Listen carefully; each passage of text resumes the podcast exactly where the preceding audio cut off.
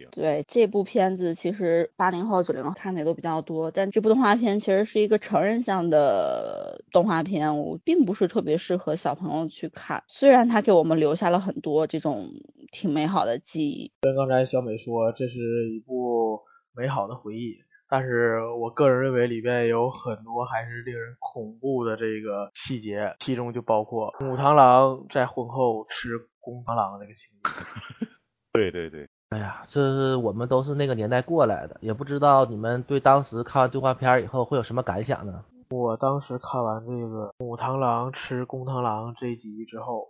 对于当时我几岁的幼小的心灵产生了不可磨灭的童年阴影，我就感觉是不是我们长大之后也要被我们的妻子或者是女朋友吃掉？说实话啊，我一直到上学的时候，其实我都有这个恋爱恐惧症，我就就害怕这个事儿。我终于有点理解你的心情了，为什么当年喜欢一个女生不敢表白？这部动画片对我造成了是多大的影响？害怕被吃掉，这件事儿也一直影响着我和女生之间的沟通和相处问题。如果说它是一个科普的动画片的话，我能接受，但是唯一问题就是完全女人的动画，就是说它这里边涉及到一个姑娘与小伙子相遇，然后相爱，然后结婚这样的一个过程，就是说这个过程在我们小时候。呃，都会有幻想。我们小时候都会扮新娘、扮新郎，但是我们不知道结果是什么。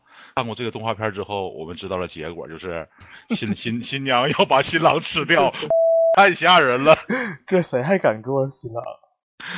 是，所以说他对我们的童年真的影响很大。这部片子吧，其实要是作为一个科普类的动画片，就比如说像东之家的好的，恰恰呢，它是一个拟人的动画片，很多人就把它不会看成说我这是个螳螂。